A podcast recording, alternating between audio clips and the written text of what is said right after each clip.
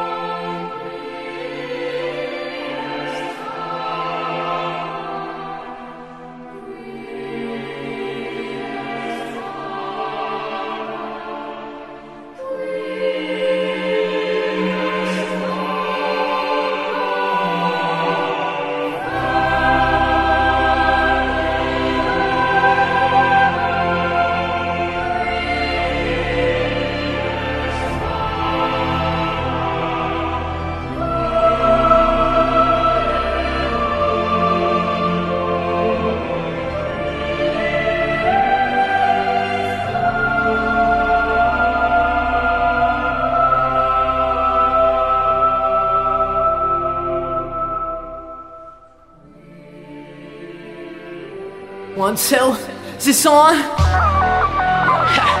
Yo, Jimmy, hit me with that Triple H. yeah, you let the music keep playing, Mr. Don. Yo, tell me whose time it is now. You don't know it's Triple H. Yo,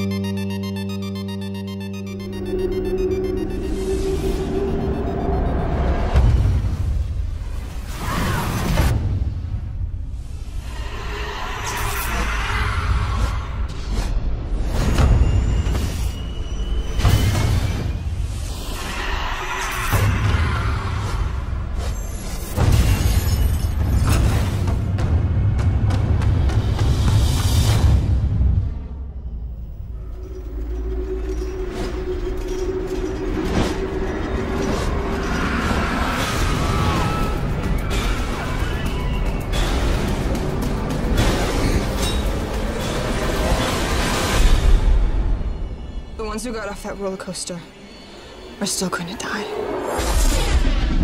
Unless we can figure out how to stop it. I never thought I could see my own death before it happened.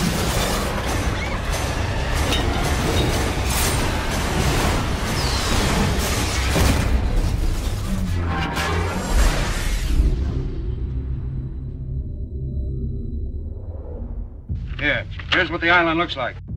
Cutting it off from the rest of the island is a wall. Wall? They need it. Why? There's something on the other side of it.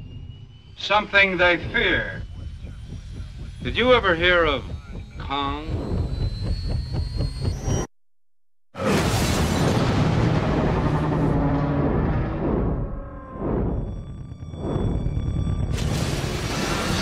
Good Lord, you talk as if I never brought anybody back alive.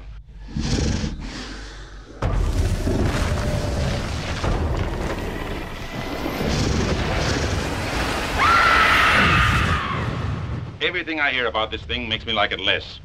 Listen, I'm going out and make the greatest picture in the world, something that nobody's ever seen or heard of.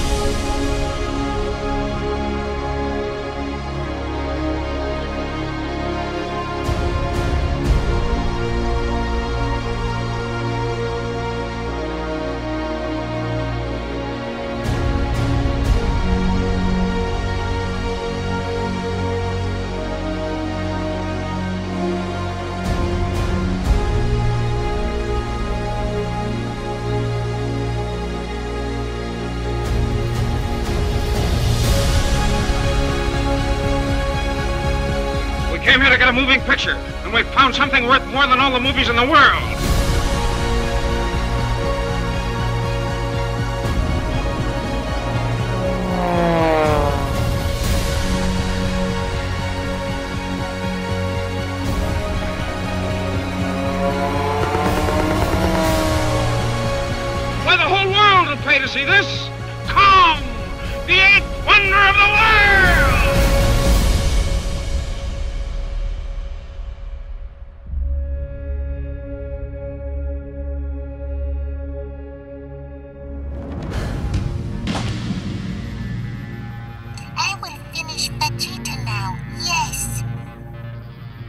Are being very greedy today, 19. You have already absorbed enough energy from Goku to increase your power, have you not? Very well. You finish Vegeta, but the rest are mine. Do you understand?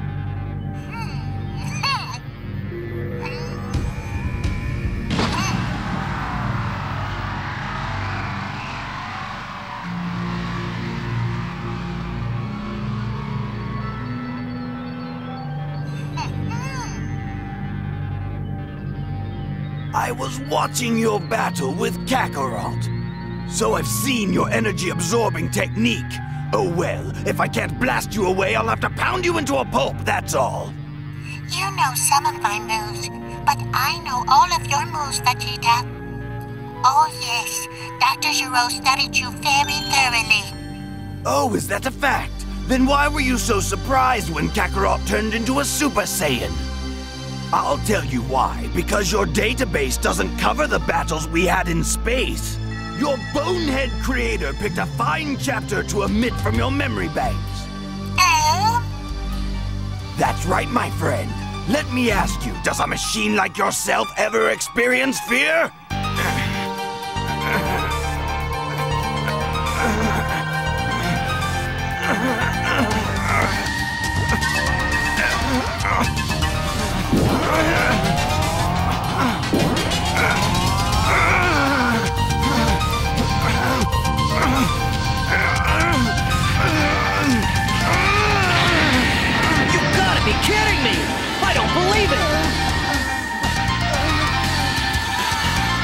Not him, too!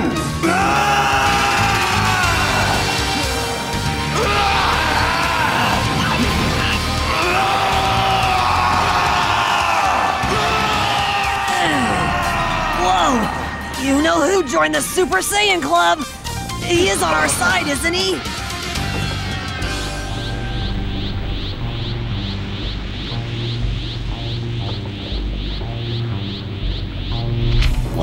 I'm confused. I thought you had to be like Goku to be one. Goku's so calm and detached and pure hearted, but obviously those aren't considered prerequisites. Afraid not. There's more than one way to reach the goal. Yes, to each his own.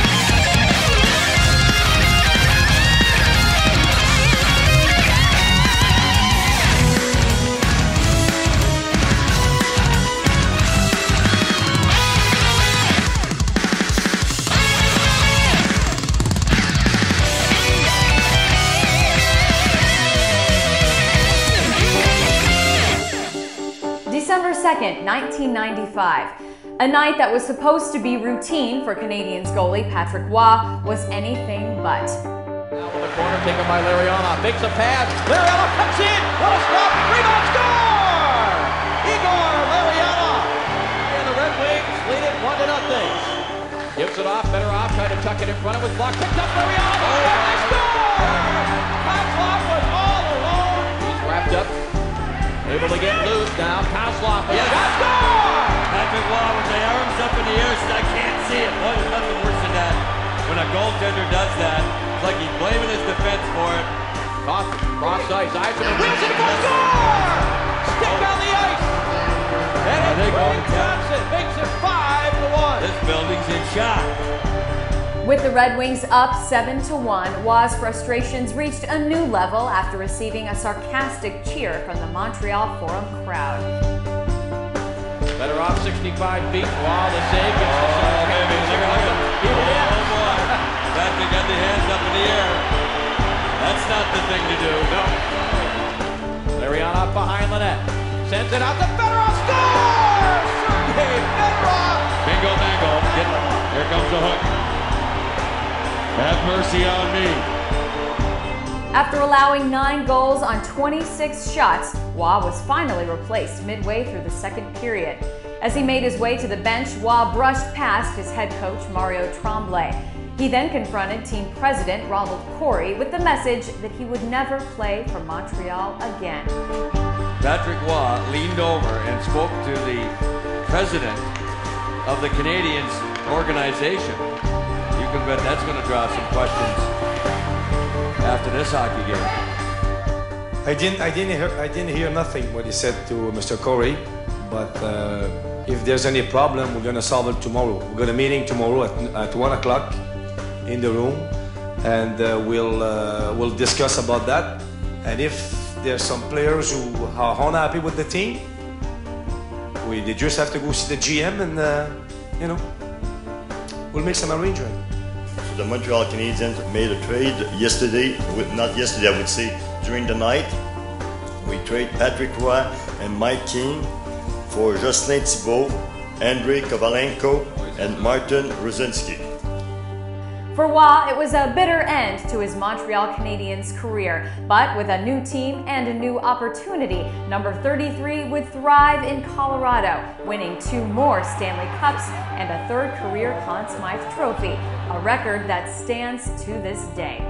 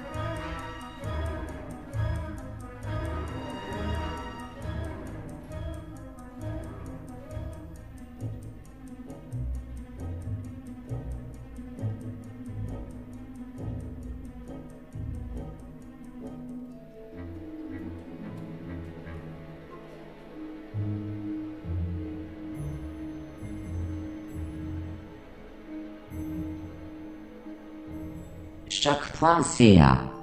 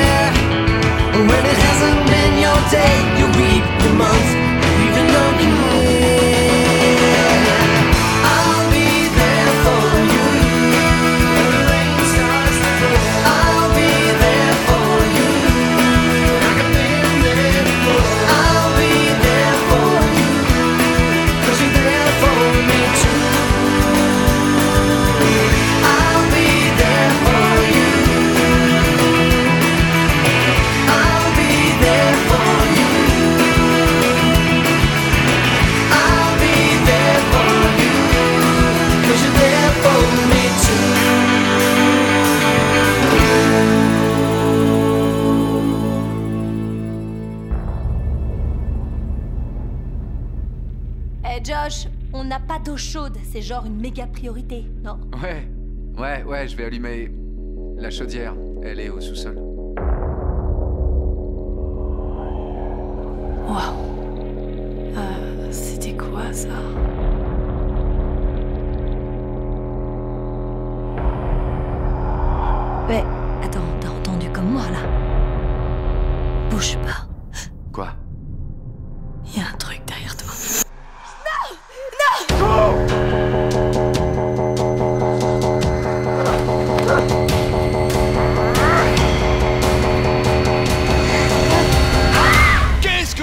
avait fait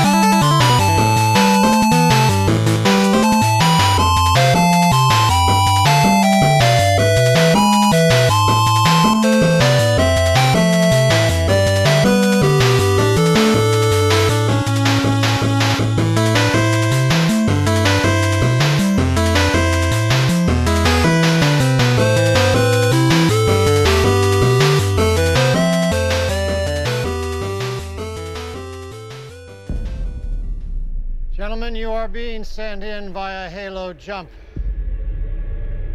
Now, I realize not all of you have had hands on experience.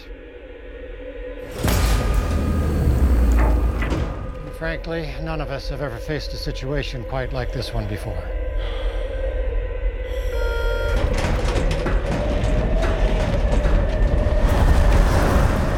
But I would not be asking any one of you to take this leap if I did not have complete faith in your ability to succeed. Your courage will never be more needed than it is today.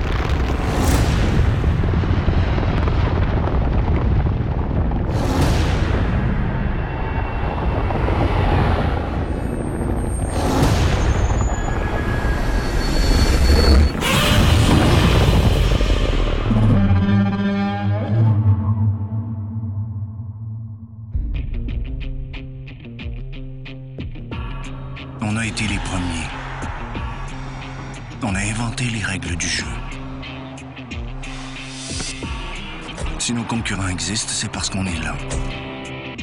Ils ont appris de nous. Ils nous ont imités. Mais c'est le moment de se rappeler qui on est. C'est le temps de prendre la place qui nous revient. Pas besoin de jeter les gants. On reprend l'offensive, c'est tout.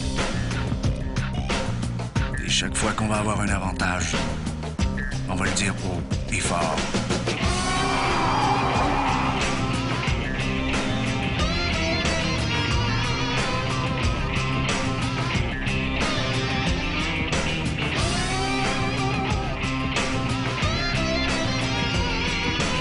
On change d'attitude, ça change tout.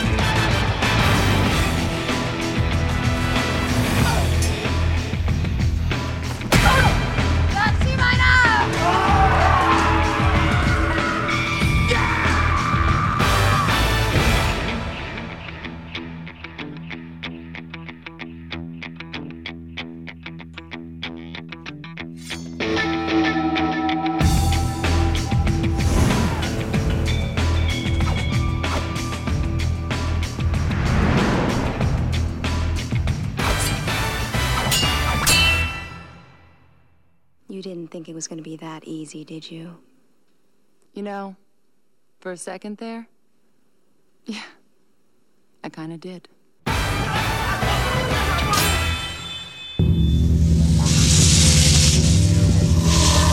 always one who breaks away.